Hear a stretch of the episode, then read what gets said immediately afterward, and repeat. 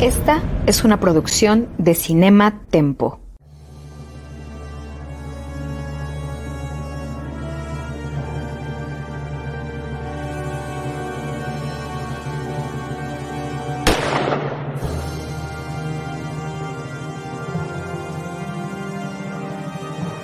Desde 1962, solo un nombre ha definido la acción, la adrenalina y el espionaje en el cine. Esto es James Bond, una misión a la vez. Acompaña a Carlos Gómez Iniesta, Iván Morales y Charlie del Río en esta nueva y emocionante aventura en Cinema Tempo y en Cine Premier. Comenzamos. Yo soy Charlie del Río y qué gusto me da darles la bienvenida a James Bond, una emisión a la vez de Cine Premier y Cinema Tempo. Iván Ivanovich Morales, ¿cómo te encuentras el día de hoy?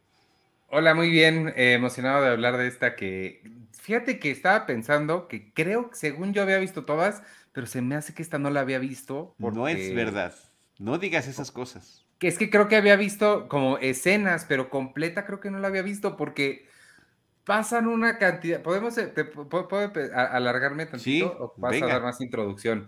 Es que, ¿te acuerdas de, yo sé que tú eres fan también de muchos sketches de Saturday Night Live, ¿Te acuerdas de este sketch que hace Bill Hader en el que se llama Stefan y le van diciendo cosas que encuentran en un antro y él hace las manos así y empieza a decir, este antro tiene de todo, tiene no sé qué, no sé qué. ¿Lo has visto? No, ¿Te no, acuerdas? fíjate que no lo vi nunca.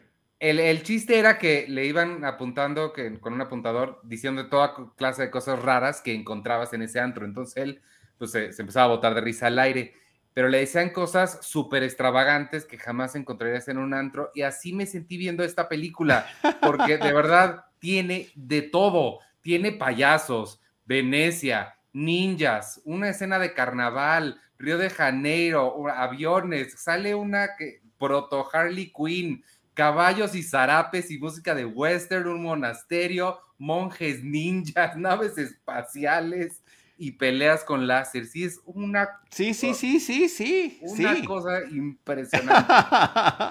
es, es genial. O sea, ciertamente te voy a decir lo que pasa. En la memoria a largo plazo, ya no conectas todos estos elementos como parte de una misma película. Exacto, es que es demasiado. O sea. Es demasiado. Estoy de acuerdo contigo. Es demasiado y está todo ahí. Y está también este tema, pues, de supremacía racial, eh, que, que, está ahí, ahí incluido, de aniquilación de la raza humana, o sea, tiene sí, absolutamente de todo. Diversa. Es, eso es muy impresionante. Vamos a, a, saludar a nuestro productor Jaime Rosales, agradecerle que esté a cargo de este episodio, a cargo de este proyecto. Y como sucede en varias películas de Bond, incluyendo esta, de repente, en la base de operaciones no saben dónde está el agente secreto. Hoy no sabemos dónde está nuestro agente secreto Carlos Gómez Iniesta. Pero, al igual que Bond, podría ser o no que en cualquier momento aparezca y se integre a la conversación. Yo espero que sí y le quiero apostar a que sí. Mientras eso sucede, Ivanovich, eh, creo que vamos a inaugurar, creo que será la inauguración de una sección en este podcast que no existía antes y es noticias en torno al mundo de Bond. Porque del último episodio a este pasaron muchísimas cosas. Pasó una muy importante. Pasaron no sé. tres. A ver. Pero cada una va siendo, va a cobrar distinto tipo de relevancia. Sí, son tres. A ver. Una es que este año, 2022, se van a cumplir 60 años de la franquicia cinematográfica. Eso sucederá en octubre, digamos más precisamente, que es cuando el mes en el que se estrenó Doctor No en 1962. Sin embargo, pues todo el año, como siempre con este tipo de festejos, ya se empieza a celebrar. Y estaba anunciado desde antes de la entrega de los Oscars número 94, que se llevaron a cabo en este 2022 en marzo, para quienes los escuchen en el futuro, eh, ya estaba planeado que hubiera dos eh, homenajes muy importantes a franquicias fílmicas. Al Padrino por sus 50 años y a James Bond por sus 60 años. Y yo estaba uh -huh. muy emocionado con que esto pudiera llegar, llevarse a cabo. Resulta, eh, ya lo platicamos nosotros en el podcast de Cine Premier, pero, y en Cinemanet también, pero pues ahora toca en este podcast, porque este es el mero mero. El homenaje consistió en un montaje, en una edición de escenas diversas a lo largo de esta historia de 60 años con las 25 películas y los diferentes actores que han interpretado a James Bond. Y ya. Eso fue todo. Ese fue el homenaje. Ese fue el ah. homenaje. Y estaba yo, lo dije ya también, en YouTube encuentra uno los montajes que se han hecho en diferentes momentos, cada que sale una nueva película, cada que sale una nueva colección, los que hacen los fans que también quedan padrísimos. Por cierto, que con el anuncio de esta enfermedad que padece Bruce Willis, pues todo el mundo estuvo hablando de que ya deberían darle un Oscar honorario, a ver si el, si el próximo año se arma. Y alguien dijo, momento, a todo aquí en, el público, ¿no? En las redes. Este, ya hay, aquí está, aquí está el video, un video recopilando todas las interpretaciones, bueno, no todas, pero la trayectoria de Bruce Willis en el cine. Y está padrísimo, porque es de repente todos sus besos, todas las veces que está fumando, todas las veces que se quita los lentes, todas las veces que está sorprendido. Está muy divertido. Eh, lo que no está divertido es su enfermedad, eh, que la verdad que, me parece, no quiero decir el nombre mal. Afasia. Afasia. Estaba a punto de decirla mal, que es, es una enfermedad progresiva incurable que afecta eh, el entendimiento y la comunicación. Las operaciones cognitivas, ajá. sí, está, e, e, Entonces, está fuerte.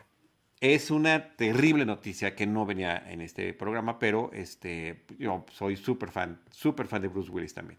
Pero bueno, entonces eh, se habló de eso y, se, y al punto era, perdón, el punto era que esos homenajes ya existen. ¿Qué extra nos iban a dar los Oscars? Pues resulta que nada. Nada. Nada.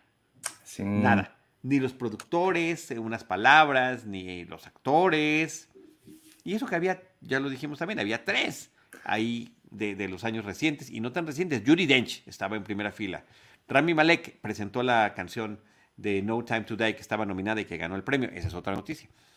Y, este, y Javier Bardem también en su primera fila, casi coprotagonizando el, el peor incidente de la historia de los Oscars. Digamos, estaba demasiado cerca y pasaban de la broma de Javier Bardem y Penélope a la otra que ya ni siquiera vamos a mencionar. Hubiera, Entonces, hubiera estado padre que saliera Paul McCartney cantando la canción, porque usaron la de él. por ejemplo. Él hubiera tocado, sí. Por ejemplo. Este, entonces, eh, y, yo, la otra está bien, me encanta la de Paul McCartney, me fascina, pero pues era ahí como la Nobody Does It Better, ¿no? Nadie lo hace mejor. La de sí, Love que la platicamos la semana pasada. Mil cosas que hacer y yo sí me quedé como, ¿este fue el homenaje? O sea, ¿en serio? O nos vamos a esperar a octubre para que venga el bueno. Pero este, entre otros que además fue decir, pues hoy cumple 60, o sea, este año cumple 60 años y ya. Eso me decepcionó. El, otro anuncio, pues, es este, que ya habíamos dicho, ¿no? Una película de James Bond, No Time to Die, recibe un premio de la Academia y es para Billie Eilish y para su hermano Phineas O'Connell por la canción que le da nombre a la cinta y que tuvo una competencia peleadona. Sí, de hecho fue sorpresivo. La mayoría creíamos que iba a ganar este Oruguitas. Oruguitas o en realidad Lin Manuel Miranda para que tuviera su pegot, le dice. Pegot. Pero no se le hizo, se le va a hacer, siempre se le hará porque es un tipo talentosísimo y hace muchas cosas. Eh, por eso tiene todos esos otros reconocimientos, pero parecería que estaba puesto para que lo tuviera desde ahorita. A mí me dio muchísimo gusto. este, la producción de la película nos, nos prestó el premio para poder compartirlo aquí. Em, no es el de Billie Eilish, es el de Will Smith que le quitaron. es el de su hermano. El de, el de Eilish no nos lo quisieron prestar. Pero es el de su hermano y sí, con mucho gusto aquí, desde eh, James Bond, una misión a la vez, estamos muy orgullosos, muy contentos, muy satisfechos de que la película haya recibido un reconocimiento de la Academia por la canción que es también, y lo hemos platicado episodio tras episodio aquí, una de las cosas icónicas de la mm, de la, de la franquicia, las canciones, las entradas y todo ese tipo de cosas. Y la tercera noticia, Ivanovich. pues dile tú, yo no sé cuál traías tú. ¿Qué Esa, que dijiste, es una, es una noticia. Yo digo que son tres, llevo dos, vas a la tercera. Lo, que pasa es que, la, bueno, la primera que diste, o sea, sí, desde el, o sea, no, no, no, no la estaba considerando como noticia. La segunda fue del domingo, ya pasó, hermano. No, La pero otra- no, perdón, perdón, pero del último episodio acá, eso ya cambió. Pero o sea, la por eso decía que habían pasado muchas cosas del último episodio a- ahora. Sí pasaron muchas cosas. Y la última es que esta semana, ayer o antier, se anunció que el 8 de abril están todas las películas, incluidas Sin Tiempo para Morir, llegan a Amazon Prime Video. Entonces, por fin las vamos a poder. Espero, mi, mi esperanza también es que podamos compartir este podcast con mucha más gente, porque hasta ahorita Claro. pues solamente nos pueden acompañar los que se acuerdan de ellas o les interesa escuchar o las tienen como nosotros en formato físico. Pero ya a partir del 8 de abril van a estar disponibles en Amazon Prime Video, que pues es una de las plataformas más populares y, y espero que, que ya se queden ahí mucho tiempo y no nos las quiten. Sí, en algún bueno, a ver, lo, lo- lo que pasó ya se había anunciado previamente que eh, Amazon, pre- Amazon había comprado MGM. Y dentro de las propiedades de MGM estaban las películas de James Bond y ya se había especulado qué va a pasar. Va a sacar una nueva edición, las va a incluir, va a sacar un nuevo canal, o sea, ¿qué? Y lo más fácil es esto. Me, me- sí me desconcertó que en el momento no se dijo nada. Eh, fue justamente cuando se estaba por estrenar o estrenando No Time to Die y tampoco pasó nada. Fue como que, oye, este era el momento. O sea, si había un momento bueno para lanzar la colección de películas de James Bond, pues es ahorita que estás estrenando una nueva en el cine. ¿O no, Iván? Claro, ¿O claro, estoy claro. Sí. Entonces, pues no. Hagámoslo un mes antes de que salga Stranger Things 4. o sea, la, sí, no, es que no sé cuál sea la lógica más allá de cosas de contratos y eso, pero pues es el año Claro. del aniversario, también está... Sí, sí, sí, sí, sí. El, el caso es que nos hace muy feliz la noticia. Nos Ahora- hace muy feliz la noticia. ¿Por qué? Porque justamente lo que queremos es compartir todo el mundo. ¿Dónde las vemos? ¿Dónde están? ¿Qué hacemos? Y ahí llega el agente secreto Carlos Gómez Iniesta, que lo teníamos perdido. Creo que no me está escuchando. Tocayo, hola. No, es que, ¿sabes qué sucede? Él tiene contrato con Netflix y no puede aparecer en ningún lugar. Claro, cuando mencionemos Amazon. Hola amigos, eh, perdónenme, es que creí que era las 7. eh, estaba ahí este, chacoteando y se me fue la onda, amigos, perdónenme. O sea, sí. todavía dije, tengo una hora para estudiar. y ya no. Interesante, Tocayo. Interesante porque siempre ha sido a las seis, pero ok. Tienes Wow, razón. el shade. A las Wow. 7 es a la hora de la que acabamos, porque Al- dijimos, tenemos que acabar siempre antes de las 7. Perdónenme, he estado en otro planeta, en serio. Perdón, no, no vuelve a pasar. eh, ahora sí que estaba en la luna. Ajá. Exacto, exacto, Tocayo. ¿Qué andaba haciendo? Andaba de Moonraker. Exacto, Tocayo. Yo te había mandado, Tocayo, tú ya solito te, te, te evidenciaste. Yo te mandé una misión secreta. Dije, al igual que James Bond, el Tocayo estar en alguna misión y en cualquier momento puede aparecer. Pero no, llegaste y dijiste. Que misión era en su sala. pues. Llega- llegaste y dijiste que te literal equivocaste de estaba en mi sala. Literal estaba en. Y, este, y repasamos las noticias de la semana, que de las dos semanas últimas, que fue el homenaje de James Bond en los Oscars, el, el, el, eh, em, aquí está, el Oscar que se ganó de Billie Eilish y su hermano por la canción de No Time to Die, y estaba Ivanovich platicándonos de que ya estarán, ya en unos días más, seguramente cuando algunos escuchen esto, todas las películas disponibles en Amazon Prime Video de la saga oficial de James Bond. Saludos a Arturo Magañarse, que eh, estaba muy contento con la noticia y dijo Bueno. además que que qué bueno, porque entonces ya iba a retomar este podcast eh, a partir de, de- de que iba a empezar a ver una por una las películas. Eh, lo que hubiera estado padre es que las, sal- las soltaran como con materiales extra, dos Sí. al mes, para que a lo largo de todo el año que se cumplen los 50, los 60, este, se fueran como haciendo las celebraciones. Hubiera estado bonito. Claro, y que nos fueran acompañando. O que Amazon. Una nos misión a la vez. patrocine. O que Amazon nos patrocine, por ejemplo. Eso Sí, estaría sí. todavía mejor. ¿Por qué no lo hacemos? Hay que decirles, hay que Ya, venderles ya todo. tiene su podcast. Pero no de James Bond. No de James Bond. No, no, no, de James Bond. Y no de si es el notición, sí hay que celebrarlo. Así es, así es. No, Sí. es una noticia enorme y a mí me llena de alegría. Toca yo. Yo, yo lo que lo que pensé cuando, sí, cuando al fin esas bendiciones nos llegan a México, porque como bien lo decías antes de que entrara Tocayo, este, pues como que luego pasan en otras plataformas, digo, en otros lugares y a nosotros pues, no sabes si sí va a llegar o no y así. Este, pero pensé luego, luego en que a lo mejor ya no íbamos a usar y ya no íbamos a presumir tanto nuestros este, box sets de, de Blu-rays. ¿Por qué no? ¿Por qué no? Son complementarios, no, no, no se anulan. No, no, estoy de acuerdo, pero a mí sí es más cómodo verlo en streaming a poner el disco y que me pongan esa onda del FBI y que se tarden en arrancar y entonces, al menos para ver las películas creo que eh, no, yo es más, creo que yo ya no voy a usar los box sets y los voy a cerrar de nuevo, porque luego también los extras, eh, los encontraba mejores extras en YouTube o en internet que los que teníamos nosotros. Ahora, lo único que no es lo, eh, los comentarios durante la película, ¿no? Que en una de esas hasta nos podrían sorprender y que tengan algunos, ¿no? Claro.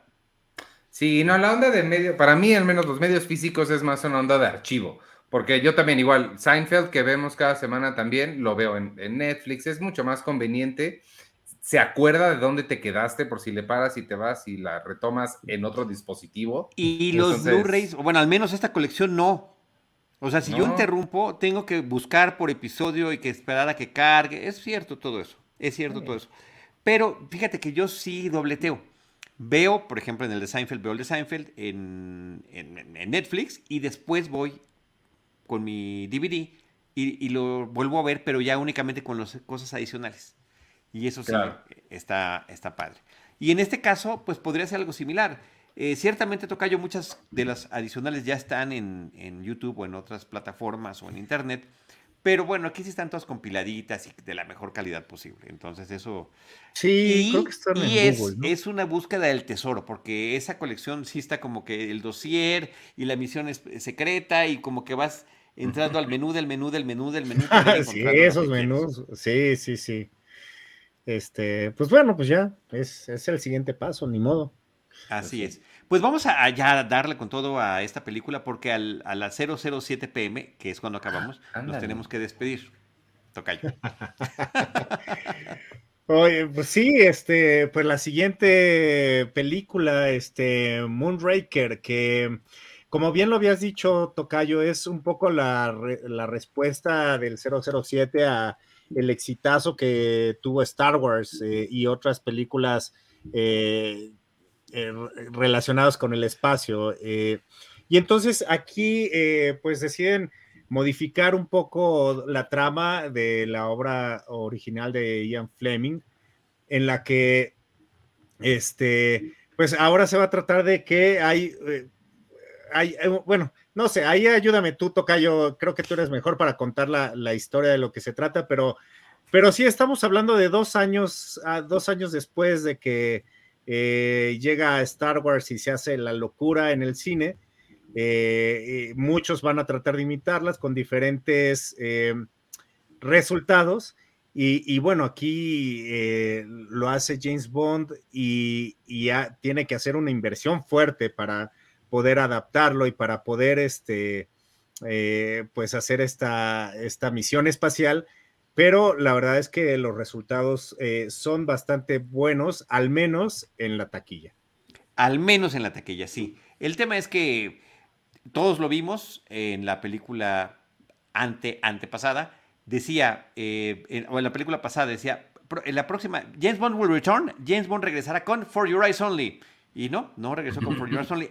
Cuando acaba Moonraker, dice otra vez, ah, ah, perdón, James Bond sí regresará For Your Eyes Only. Por cierto, que no sé si vieron los créditos finales que decía locaciones en Francia, Brasil, Italia and Outer Space. fue, yo creo que una locura de, filmación, ¿eh? este, ya hablaremos más adelante de eso, pero hay más países que los que dicen ahí, ¿no? No, sí, efectivamente, Guatemala, Este, Argentina, eh, sí están mencionados, pero no, no necesariamente salen en la historia. Entonces sí está, sí está muy interesante todo eso. Pero bueno, el caso es que sí, el presupuesto de Moonraker fue casi el doble o más del doble del de la película anterior, La espía que me amó. Justamente quisieron echar todo el tema de la carne al asador.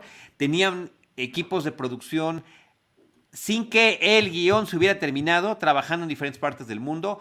Eh, no supe, no supe qué compañía era la que querían contratar para los efectos especiales, pero cuando les dijeron el precio dijeron, ay, perdón, no, porque era el precio de los efectos especiales más un porcentaje de la taquilla. Y Broccoli les dijo que no. Y entonces contrató a otros, a otros especialistas en efectos especiales que tuvieron que crear sus propios métodos, que inclusive fueron nominados al Oscar, no lo ganaron, pero fueron nominados por los, eh, por los eh, efectos especiales de esta película. Eh, y, la historia original del libro, que era el tercero de Ian Fleming, tenía que ver con un misil que iba a caer en Londres. Entonces, bueno, tantos años después la trama tenía que actualizarse, mandarla mucho más espacial. Utilizan también información y recursos de la NASA, de la propia NASA, para eh, recrear estos transbordadores espaciales, todos llamados Moonraker en la historia, de este gran empresario que se llama Drax, se hace conocer como Drax de Drax Industries y que de forma secreta está organizando em, o armó una estación espacial, está llevando un grupo de gente privilegiada, puras parejas jóvenes y bellas, un tema, te digo, como decía hace ratito, de supremacía racial, para asesinar al resto de la humanidad y después regresar a la Tierra. Con, una, con un veneno que únicamente afectaba a los seres humanos, no afectaba a ningún otro tipo de animal ni planta, basado en el, en una orquídea del Amazonas. Por eso es que parte de la trama se desarrolla por allá en Brasil. Ahorita que, decías que la producción comenzó antes de terminar el guion, me imaginé una conversación del diseñador de producción que mandó, mandó a hacer un, un, un, escenario de western y la ropa y los caballos y todo. Llegó y le dijeron, oye, pero nadie te pidió eso. No, pero pues ya lo hice, no lo puedes meter. sí, no te preocupes. ¿Qué hacemos? Y, que sí, y que incluso lo usan en la película este, con la pista sonora de los eh, Siete Magníficos, ¿no? Este, que, es bien interesante porque se supone que llegan en Brasil, pero eh, cuando es adentro de este como convento ya es París, o sea, esos saltos están todo el tiempo de, o sea, realmente es un rompecabezas esta, esta película en en cuanto a locaciones y en cuanto a lo que podían hacer en locación y lo que tuvieron que acabar haciendo en París o en los Pinewood, ¿no? Este, incluso decían que tomaron todas las, eh, que, prácticamente pararon la industria cinematográfica de Francia, y miren que es de Francia, este, porque utilizaron todos los sets de filmación que habían, ¿no? Todos estaban ocupados en algún momento porque, eh, porque sí, justamente no podían estar eh, haciendo tantas cosas como, obviamente, o sea, como en Brasil, por ejemplo, estar haciendo esta escena buenísima, este, en el, en el, ¿cómo se llama? En el monorriel, no, en el teleférico. gracias, en el teleférico, todo eso. Eh, había muchas cosas que se tenían que hacer en, en sets, y obviamente por las cosas eh, de espaciales, este, pues también venían de ahí, que, que es, es que Ken Adams, ¿no? Este, que, que ya lo había mucho citado este, mi tocayo, este, que padrísimo porque pues sabemos que él estuvo trabajando en varias, este, James Bond, pero aquí pues se ve la herencia que, tuvo en esta película esencial de la cinematografía, que es 2001, ¿no? Eh, entonces aquí eh, agarra incluso como diseños que si uno los compara en, cuanto a las naves, la estación espacial de Moonraker y lo que llegamos a ver en, en 2001, pues sí tienen varias coincidencias, incluso también los trajes espaciales. Sí, de hecho sí. Sí lo veo. Ah, sí, Ivanovich, vas, vas, vas. Ah, a mí, este, a, mí de verdad yo con, la, no sé cuál es la palabra, barroquidad de la película no pude, pero aún así, es que le decía a, a Charlie, Charles, que según yo, y se los he dicho, según yo sí he visto todas las películas, por esta resulta que creo que no la había visto y nada más había visto como escenas sueltas, pero no las ubicaba como que eran de la misma película porque sí es muy diferente una, de otra. Pero y, recuerdo que mi opinión de ella, exclusivamente por todo el espacio, era rara, como que no me encantaba, y ustedes dos confirmaron esa, e, esa opinión, pero la vi y me gustó un montón, me la pasé súper bien. Creo que me, como que le, le llegó a esa parte de mí que disfruta ver, este, no sé qué disfruta ver, Armageddon, ¿no? De estas películas que son como de, no sé ni qué está pasando, pero está bien padre, así me sentí. No, fíjate que yo ahorita que la volví a ver, este, también me gustó. O sea, como que la recordaba más, más fea, pero, pero ya que, que valoras, o sea, los lugares donde estuvieron, el arte, la verdad es que el arte, no nada más en la nave espacial, sino todo lo que sucede en Italia, por ejemplo, estos laboratorios que se transforman de un día para el otro y todo, o sea, eh, no, sí, sí, sí me, sí me gustó, no, no sé por qué no me había gustado, o a lo mejor no está de, de, humor, pero sí. Ah, no, a mí, yo, yo confirmé que, que, no me gusta tanto. O sea, ciertamente yo que soy súper arcirre contra generación Star Wars, sí veía una baja de calidad un par de años después y como que era demasiado evidente que se había colgado de ese éxito, pero funcionó. La película fue la más taquillera de James Bond hasta ese momento y permaneció siéndolo eh, hasta GoldenEye. Entonces fue increíble lo que logró esta película en términos del alcance que quería tener. Eh, con eh, La espía que me amó estaba esta famosa escena que la super platicamos la vez pasada del salto en paracaídas desde la montaña y tenían que pensar, ¿y ahora qué vamos a hacer? ¿Cómo le vamos a hacer? ¿Cómo le vamos a hacer? Entonces la secuencia inicial es cuando no encontraban a la gente James Bond, ¿dónde está? Está regresando de una misión, en cualquier momento llega. Y está James Bond en un avión eh, donde empieza una pelea y esa fue una idea que se le ocurrió a el productor, eh, al hijastro de Brócoli, porque eh, decía, ya tuvimos esa, ¿qué tal si fuera ahora una cuestión en paracaídas peleándose? Entonces habló con los paracaidistas, les explicó la idea, pero ¿cómo lo vamos a filmar? Pues poniendo la cámara en la cabeza del paracaidista, pero no puede ser, estas cámaras pesan demasiado. En el momento en el que abran el paracaídas se les va a romper el cuello de la fuerza. De la Sí, sí, sí, era una cosa real.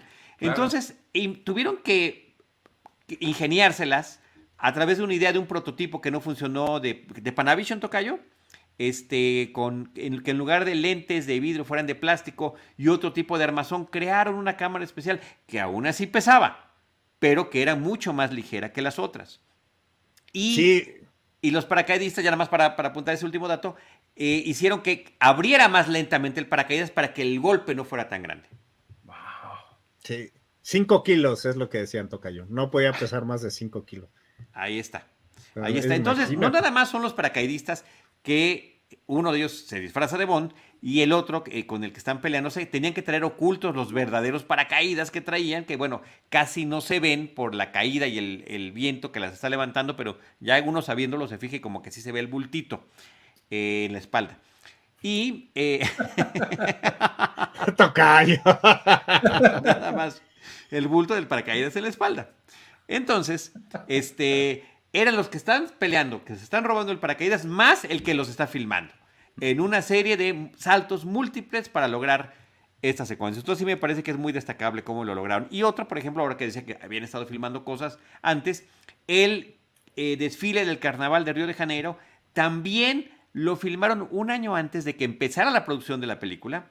Lo filmaron un poco en estilo documental, como para tener escenas que los ubicara, y ya después, ya con el guion y con los actores, pues eh, hacían estas pequeñas tomas para integrarlo. Aquí el editor de la película estuvo metidísimo en todo eso, en cómo armar la secuencia del paracaídas, en cómo armar la secuencia del Río de Janeiro y que no se, sintieran estos brincos. Pues funciona muy bien, ¿eh? Yo, yo no sabía eso y sí funciona súper, súper bien. O sea, como la edición. Sí. Sí, sí, sí, sí, sí. Salvo las, las clásicas tomas de retroproyección, así se dice Ivanovich. Sí. pues, tenemos que ver el close-up o de Richard Keel como, como Joss o de Roger Moore como James Bond, pues que sí se ve eh, muy evidente. Pero eso es más, o sea, ahí no, hay nada que hacerle, pues es lo que es. Claro. Pero la, ahorita que, que, los mencionas a ellos, me gustó mucho, y la escena del carnaval, que ahí hay una muy chistosa, me gustó la comedia que tiene. Tiene varios momentos de, comedia que, me funcionaron bastante. Que se enamore Joss me parece increíble con una muchacha que yo te digo, yo creo que es proto Harley Quinn. Este, Y no sé, me, me, divirtió mucho. La música del circo al principio me sacó un poco de onda, porque de repente empezó música de circo y luego ya te lo explican por qué. claro.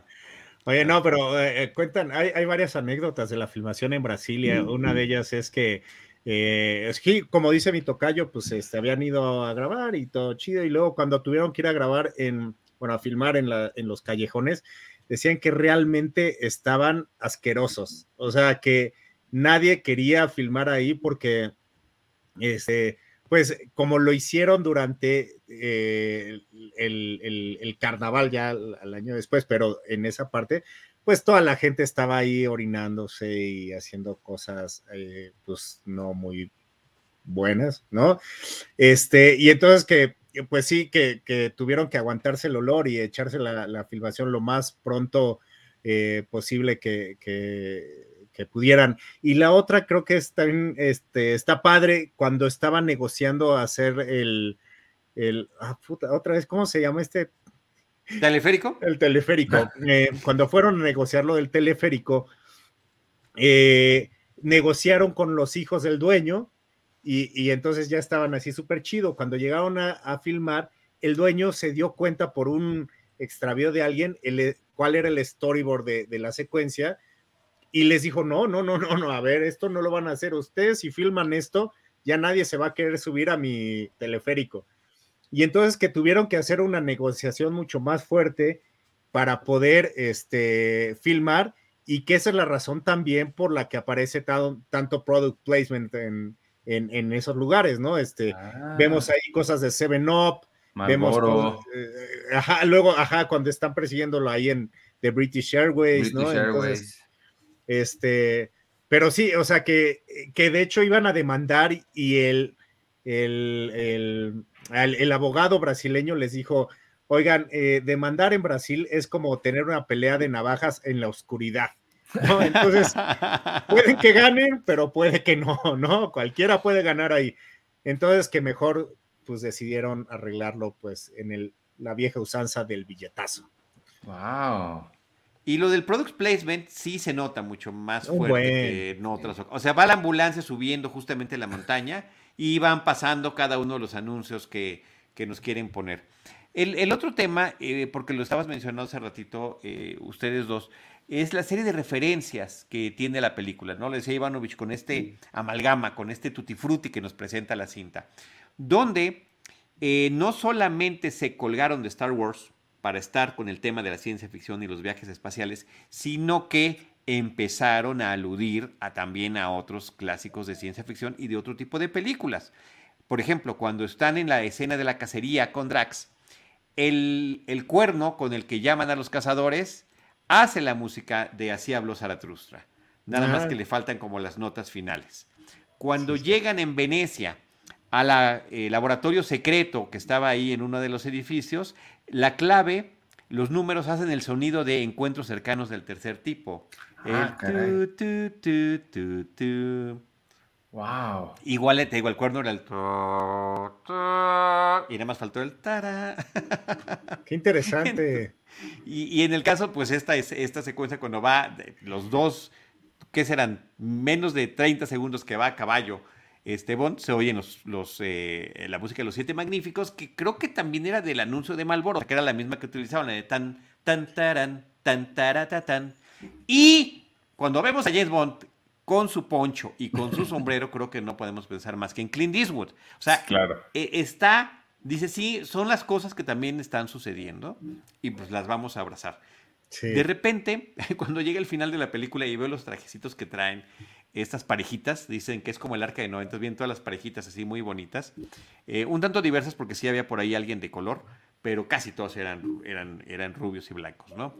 Eh, la ropa dije, pues esto parece de, película de ciencia ficción de los 70 Y yo, un ah. momento, están en el 79. Eran de la época. Yo pensé en Logan's Run. En Logan's Run, por supuesto, por supuesto, por supuesto. Totalmente de ese estilo. Ahorita, ahorita que dices esto, Tocayo, de, de, Star Wars, este, pues bueno, Moonraker les ganó, le ganó a Star Wars a, poner la luna de Endor.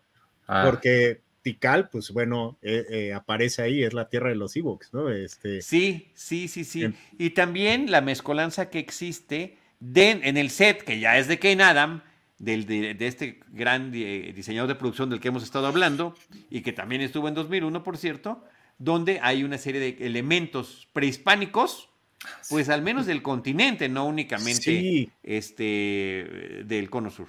Y, y- y que justamente eh, Luis Gilbert, que, que es el, el director y parte de su equipo, vinieron al Museo de Antropología de México para inspirarse y para ver algunas cosas que, que podían poner Inspirarse. dentro de esta, de, de- de, pues, de esta pirámide, ¿no? Este, que era pues ahora la base secreta o como le queramos llamar, Sí. pero, pero sí, o sea, ellos Pero aceptan Tocayo, que- perdóname, no le ganaron. Eh, eh, ya había filmado George Lucas antes del 77 para la película del 77. Es en la Pero- base. No, pero- es, es, es en la primera película donde sale Tikal. Es en la ¿Es la primera primera? película. Sí, sí, no es en Endor. No, es este. o sea, no es el es la base rebelde que va a destruir la estrella de la muerte al final de la película. Ok, entonces sale, pero entonces la primera. No, En- no, la no del estoy- 77, estoy- sí, eh, sí, siempre te he querido no que sé. te acuerdes mucho de ese año. El, de- el año de Star Wars ya sé. y el año del espía que me amó. Ok, que se estrenó, ya, había, ya, sí- ya se había filmado en Guatemala. Esa es la base rebelde.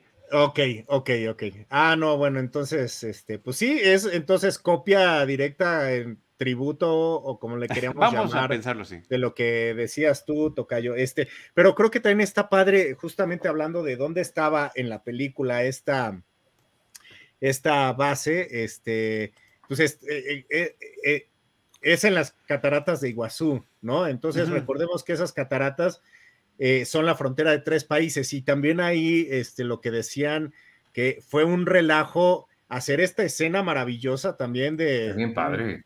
un, eh, un glider, ¿no? No, no sé cómo. ¿Parapente?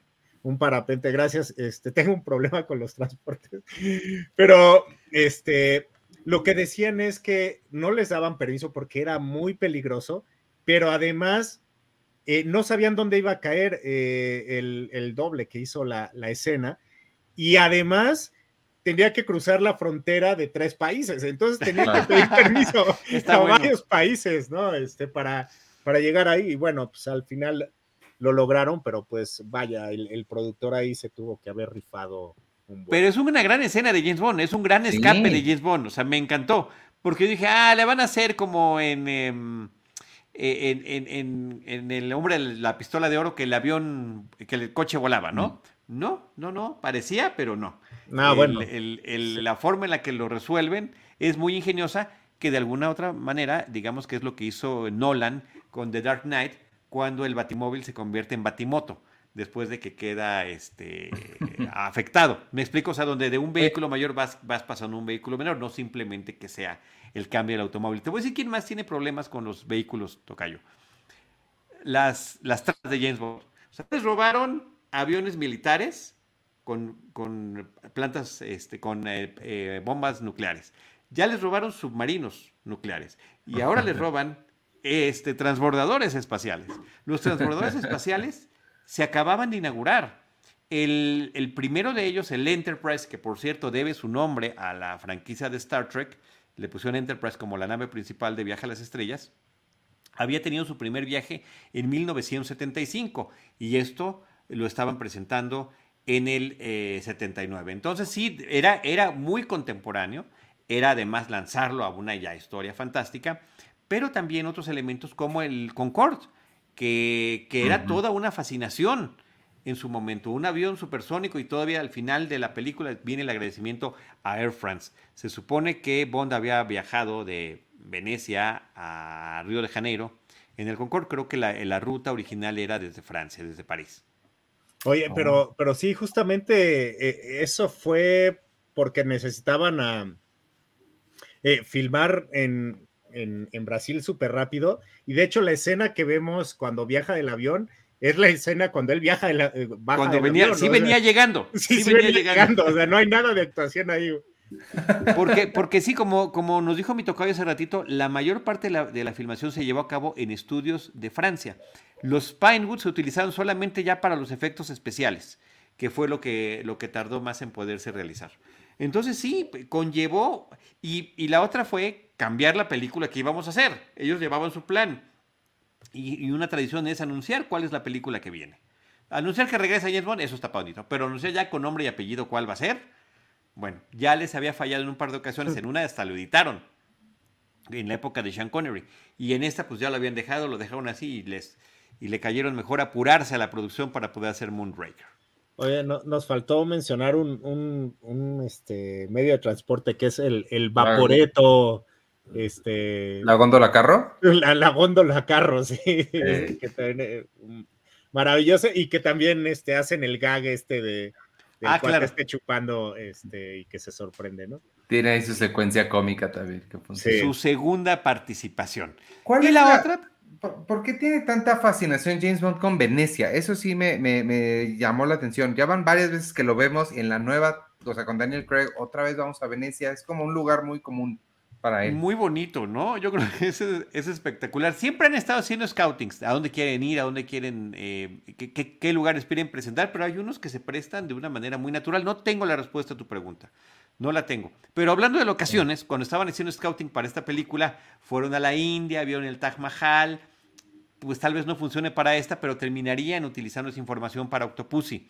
Estaban buscando todo este asunto de qué, qué eh, vehículos podemos presentar y se enteraron de estos mini jets, estos mini aviones. Eh, que dijeron, ah, está muy padre, pero ya no lo podemos incluir, y terminan también utilizándolo en la secuencia inicial de Octopussy. Entonces, al final, ciertamente, como dicen los actores, como Lois Charles en algunas entrevistas de la época, la actriz que hace a la científica diagonal agente de la CIA en esta película, eh, Holy Goodhead, eh, pues ya era una familia todos los que estaban trabajando en la película de Bond. Así siempre se ha, se ha, manejado y ya tienen cómo, el conocimiento de cómo hacer las cosas y algunas cosas las utilizarán para más adelante y otras se quedan en esta. Sí, Ivanovich. Perdón, es que voy a hacer lo, más... Eh,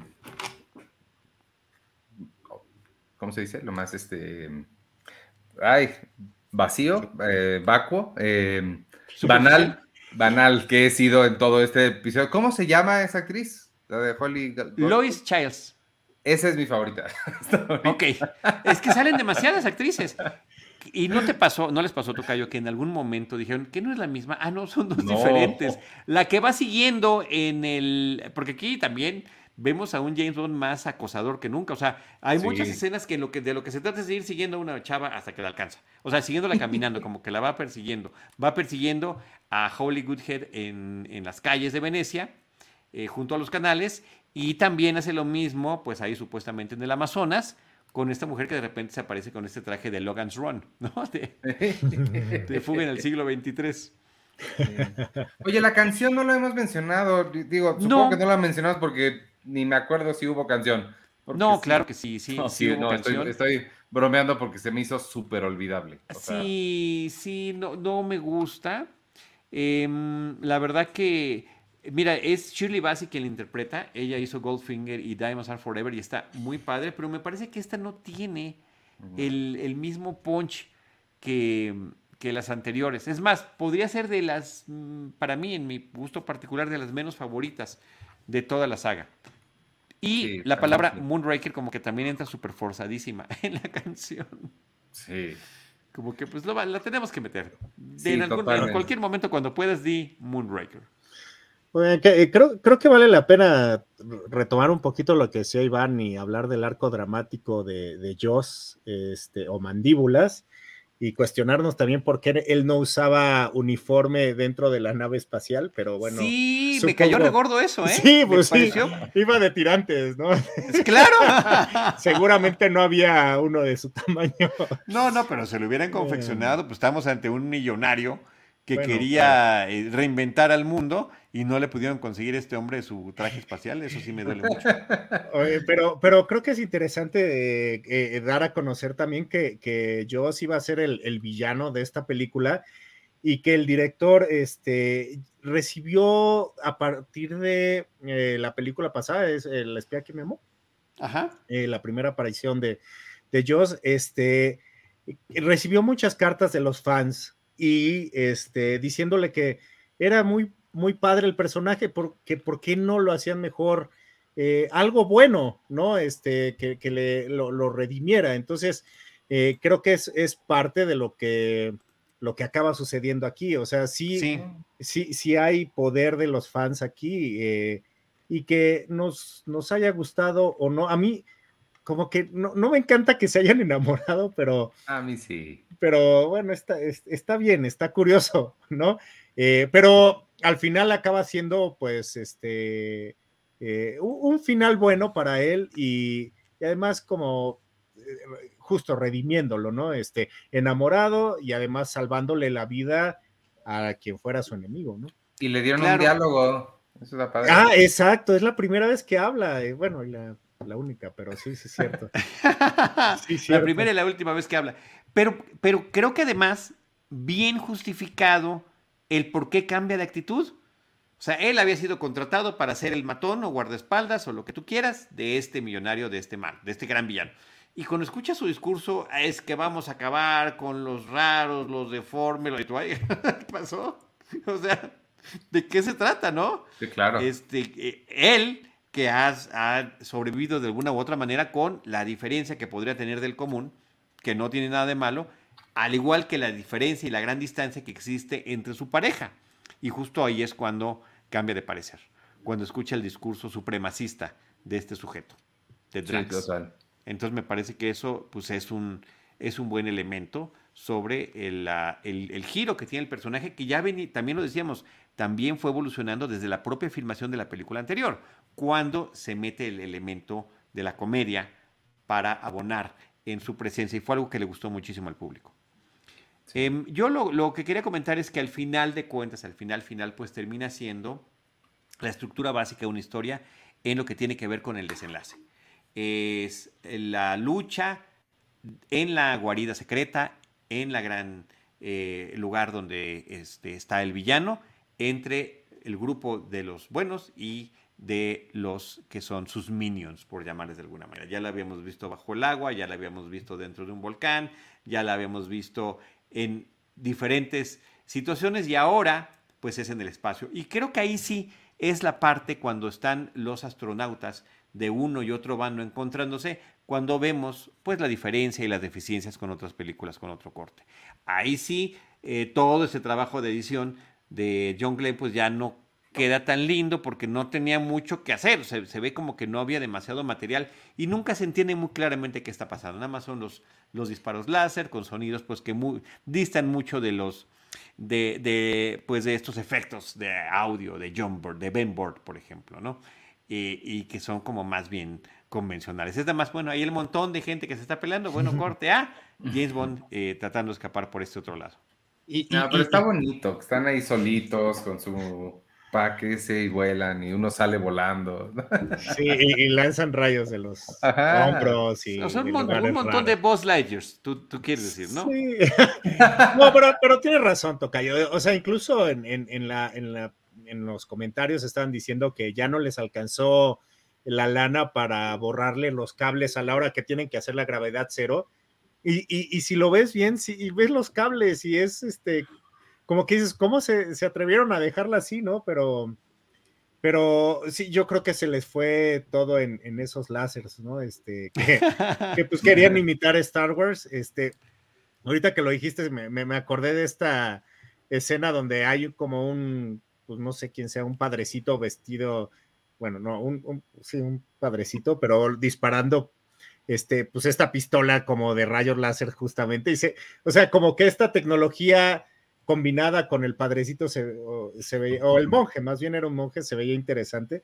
Y, lo que contaban es que esta super escena de, de, la batalla campal en el espacio, que además ya habíamos visto, como dices, Tocayo, batalla, batalla campal en, en el mar, eh, o sea, bajo el agua y en el cielo y así Dicen que para, para hacerla, pues tuvieron que hacer, creo que 52 veces pasar el, eh, el negativo de, la película para que en cada filmación fueran agregando, agregando, agregando, agregando. Entonces, dicen que en algún momento eh, se convirtió como en el, ese negativo, con el tesoro más preciado de la, de la producción, porque imagínate haberlo pasado por 52 veces y además todo lo que tenían que hacer con los disparos y que luego ya después con rotoscopía fueron este pues pintando, o sea, esos rayos son pintados a mano, no es el proceso artesanal que ahorita pues ya ni, ni loco se haría, ¿no?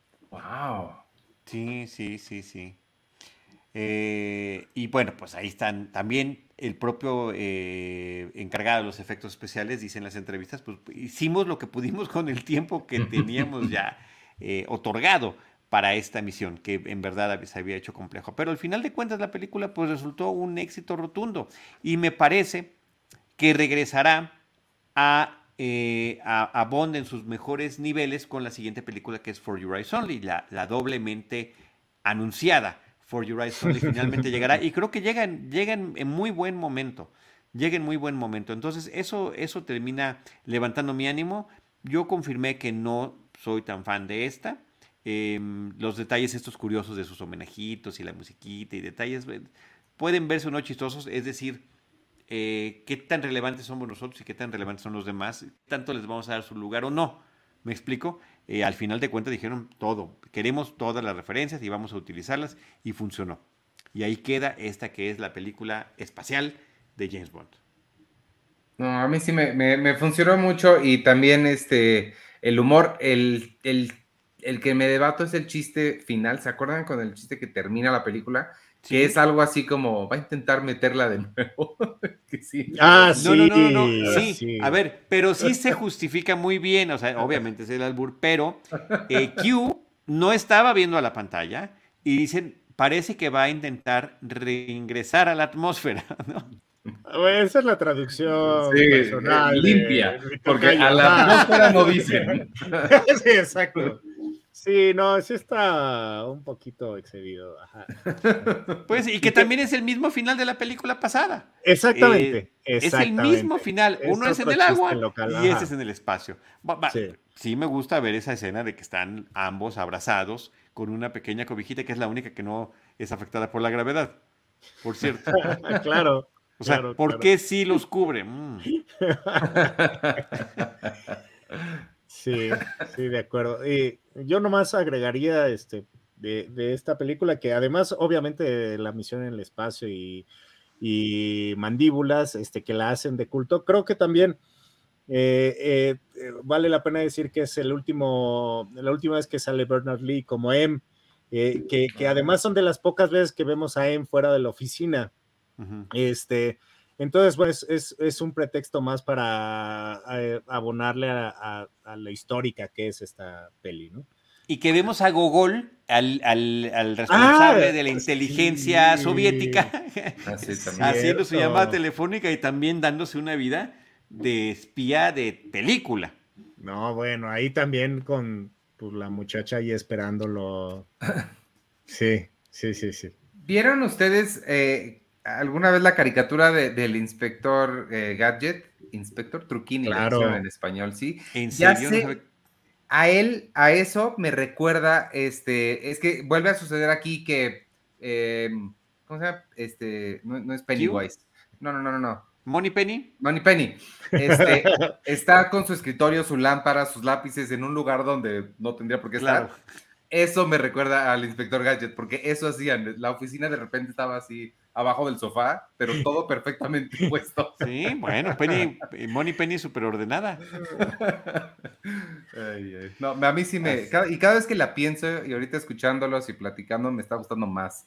Entonces, aguas sin tiempo para morir, que viene por ti, Moonraker.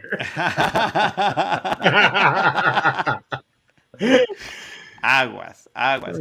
Y, el último dato, pues es que es ya también eh, la última película de las tres que dirige Louis Gilbert de las cintas de James Bond.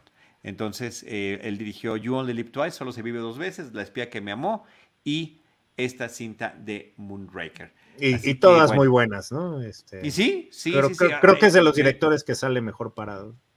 Que tenía ya ese conocimiento completo de cómo funcionaba la franquicia y que bueno, aquí se termina haciendo. Y la segunda, Albert Broccoli ya exclusivamente como productor de la cinta, ¿no? Y ya con eh, mucho mayor eh, preponderancia de eh, su hijastro para que llevara la producción, este Michael J. Wilson, que a la fecha, junto con su hija Bárbara Broccoli, son los que llevan esa franquicia. En este caso, Michael J. Wilson ya de plano metido en aportar ideas y que salgan, que se peleen de esta forma y demás. Él había empezado con roles muy pequeños apoyando en la producción de su padrastro y termina pues como hoy en día, en este 2022, ya a cargo de la franquicia. ¿Vale? Pues con eso nos despedimos. Con eso acaba nuestra misión. Todo lo demás está en los Blu-rays o en los DVDs o a partir del 8 de abril, como nos recuerda Madame Tussauds, en Amazon Prime Video. Gracias a los que nos acompañaron en línea, Daniel Valencia, eh, Reverendo Vini, dice saludos mis queridos bonmaníacos, saludos para ti también, y Julián Garza. Muchas gracias y también a todos los que nos escuchan a través del podcast. Arroba Iván Morales, arroba C Iniesta y arroba Charlie del Río, con la producción de Jaime Rosales, que por cierto, que por cierto me, me encargó un tema aquí para poder finalizar la producción. Entonces, déjenme. Ok. Yo quiero saber. Sí, sí, ya está por ahí, ya está por ahí. Bien, muchísimas gracias y nos vemos en la próxima misión. Adiós. Díganle a sus amigos del podcast para que los vean en Prime. sí, exacto.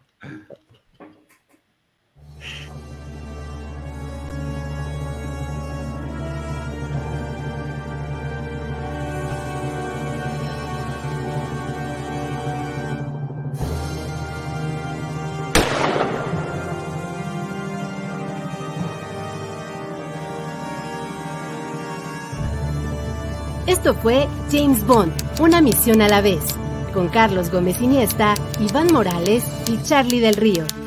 Una emocionante aventura sobre el agente 007 en Cinema Tempo y en Cine Premier. Producción y realización RH Media.